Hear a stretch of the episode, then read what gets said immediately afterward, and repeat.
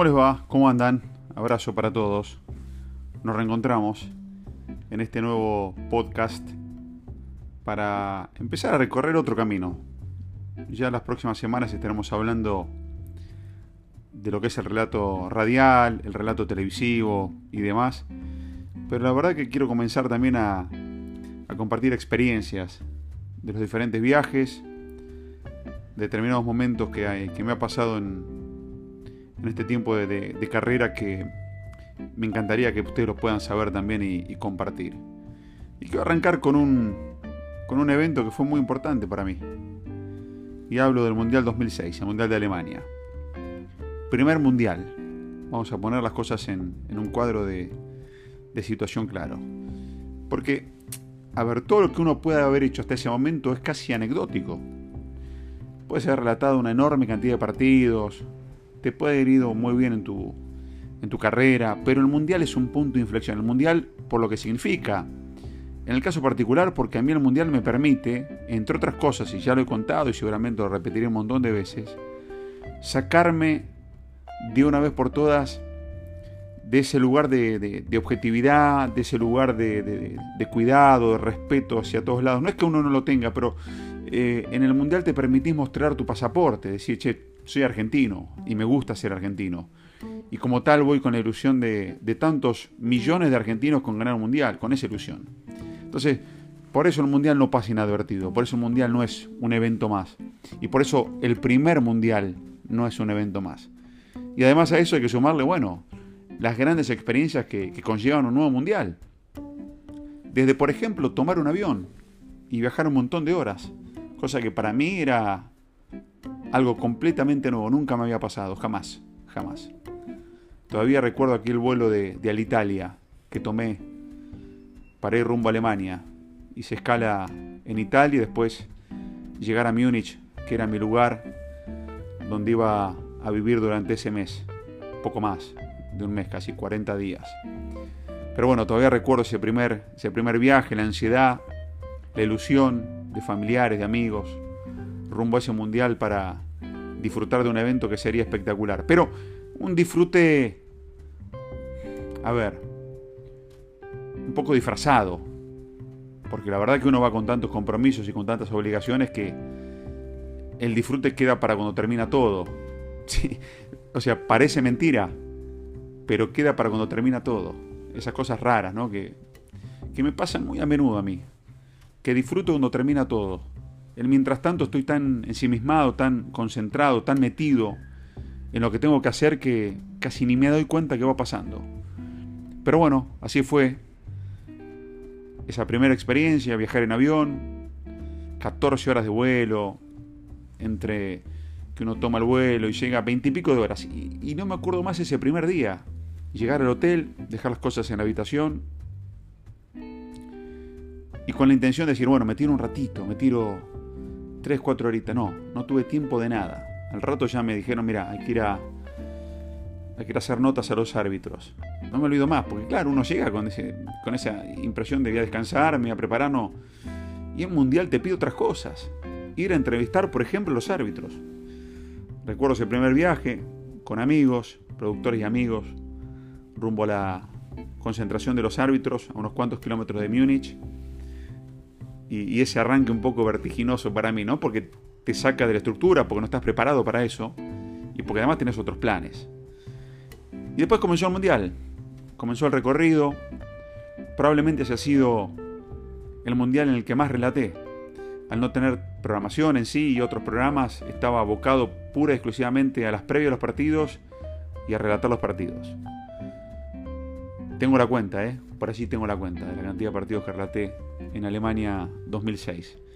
Y empezar a encontrarte con un montón de cosas. Por ejemplo, algo que para mí era nuevo, relatar al aire libre. Es cierto, era, era Alemania, era verano, verano europeo, pero uno no está acostumbrado a relatar al aire libre. ¿Por qué? Porque por lo general, es cierto, cuando comencé mi carrera, y ya en algún día, algún día en algún momento se los voy a contar, mi carrera comenzó haciendo partidos en, categorías de ascenso en el fútbol argentino y ahí sí, relatás al aire libre, relatás bajo la lluvia, con calor, con frío, con un sol que te liquida.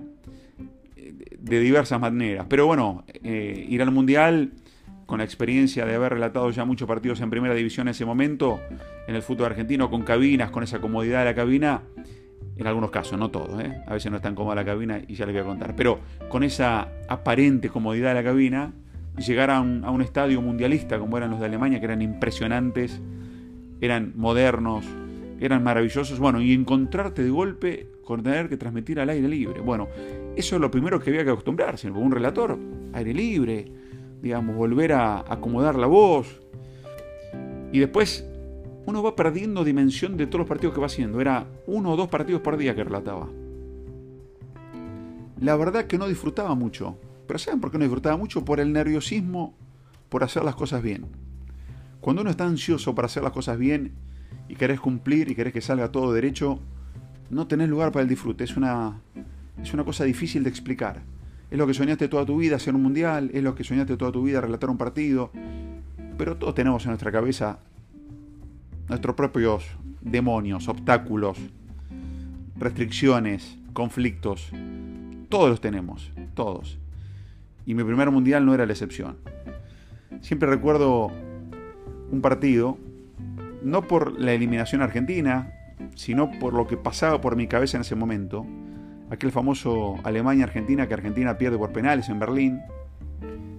Ese equipo dirigido por Peckerman. Ese equipo alemán que que soñaba con el título, el gol de Ayala, el gol de Close y tantas cosas que pasaron en el medio, pero me acuerdo particularmente ese partido por la ambigüedad que sentía yo. Sentía o tenía esa sensación ambigua de, bueno, quiero que siga Argentina, quiero que pase Argentina, quiero que esté entre los mejores Argentina. Ya era la instancia decisiva, se pasaba a semifinales y por otro lado decía, ya basta, ya he entregado todo, he dado mucho, me quiero relajar, porque claro, la relajación también pasa, o pasaba en ese momento, y ahora todo ha cambiado por suerte, y gracias a Dios, y uno disfruta mucho más las cosas, por a medida que avanza Argentina, para, para un narrador en mi caso, era mayor presión. Me sentía con más necesidad de demostrar que tenía que estar a la altura de lo que me pedía el evento. Y tenía esa ambigüedad, por un lado, quiero que lleguemos a semifinales, y por otro lado decía, no doy más del estrés, ¿no? Bueno, cosas que que pasan en la cabeza. Por eso ese partido para mí fue muy ambiguo. Cuando terminó dije, pucha, Argentina se quedó fuera, qué, qué bronca, qué lástima. Pero a su vez pensaba, bueno, hasta aquí ha llegado mi recorrido. Tenía que narrar lo que venía, pero ya era otra cosa porque no estaba involucrado mi emoción, mi corazón, mi cabeza. Era, era distinto. Y ese momento sentí eso. No me olvido más de, de los viajes en trenes, de ciertas comodidades para trabajar también, de la organización, que uno se impacta ese primer momento, ¿no? Todo bien acreditado, funciona todo, tenés muchas comodidades para hacerlo. Eh, yo siempre recuerdo los viajes en trenes porque no, estaba acostumbrado y estaba todo tan bien orquestado, los horarios que se respetaban, los viajes ordenados. Bueno, fue una experiencia, la del Mundial 2006, muy, muy gratificante. Y fue además mi primer mundial reitero, mi primer mundial. Puedes hacer un montón de cosas en tu carrera, y esto se lo digo al, periodista deportivo en general, y al amante del fútbol. Puedes hacer un montón de cosas, pero relatar tu primer mundial, relatar tu selección, porque además fui un afortunado relatar a mi selección, e ilusionarme con mi selección, al igual que millones de argentinos, eso la verdad no tiene precio. Ya les voy a contar qué pasó en Sudáfrica 2010, ya les voy a contar qué pasó en Brasil 2014, en Rusia 2018, son todos mundiales completamente distintos. Pero ese primer mundial lo viví intensamente, no solamente yo, mi familia, mis amigos. Y fue un desafío muy grande. Y fue una piedra fundacional en mi carrera también. Decir, bueno, pasó el mundial, me sentí feliz, me sentí contento, estuve a la altura. Esto ya con todo consumado. El mientras tanto fue estrés, trabajo, dedicación, mucha intensidad. Pero bueno, de eso se trató Alemania 2006. Y quería compartir esta primera historia con todos ustedes. Seguramente algún día volveremos a Alemania 2006. A esa historia, a ese lugar, a esas cosas que pasaban. Pero inicialmente quería contarles esto. Ojalá les haya gustado esta primera anécdota y este diario de viajero que hace uno, ¿no? Pronto volveremos a los episodios ya con técnicas de relato y demás, las sugerencias, consejos que les doy. Ya nos meteremos en el relato radial televisivo. Y también en algún momento tengo pensado hacer una, una sección para derribar algunos mitos que tienen que ver con este trabajo. Pero la seguimos. Gracias por estar de otro lado. Todo mi cariño, espero que les guste. Me encanta recibir los mensajes en todas las plataformas y saber que, que están esperando cada semana un nuevo episodio. Les mando un beso muy grande. Que tengan una hermosa semana. Nos reencontramos. Hasta la próxima.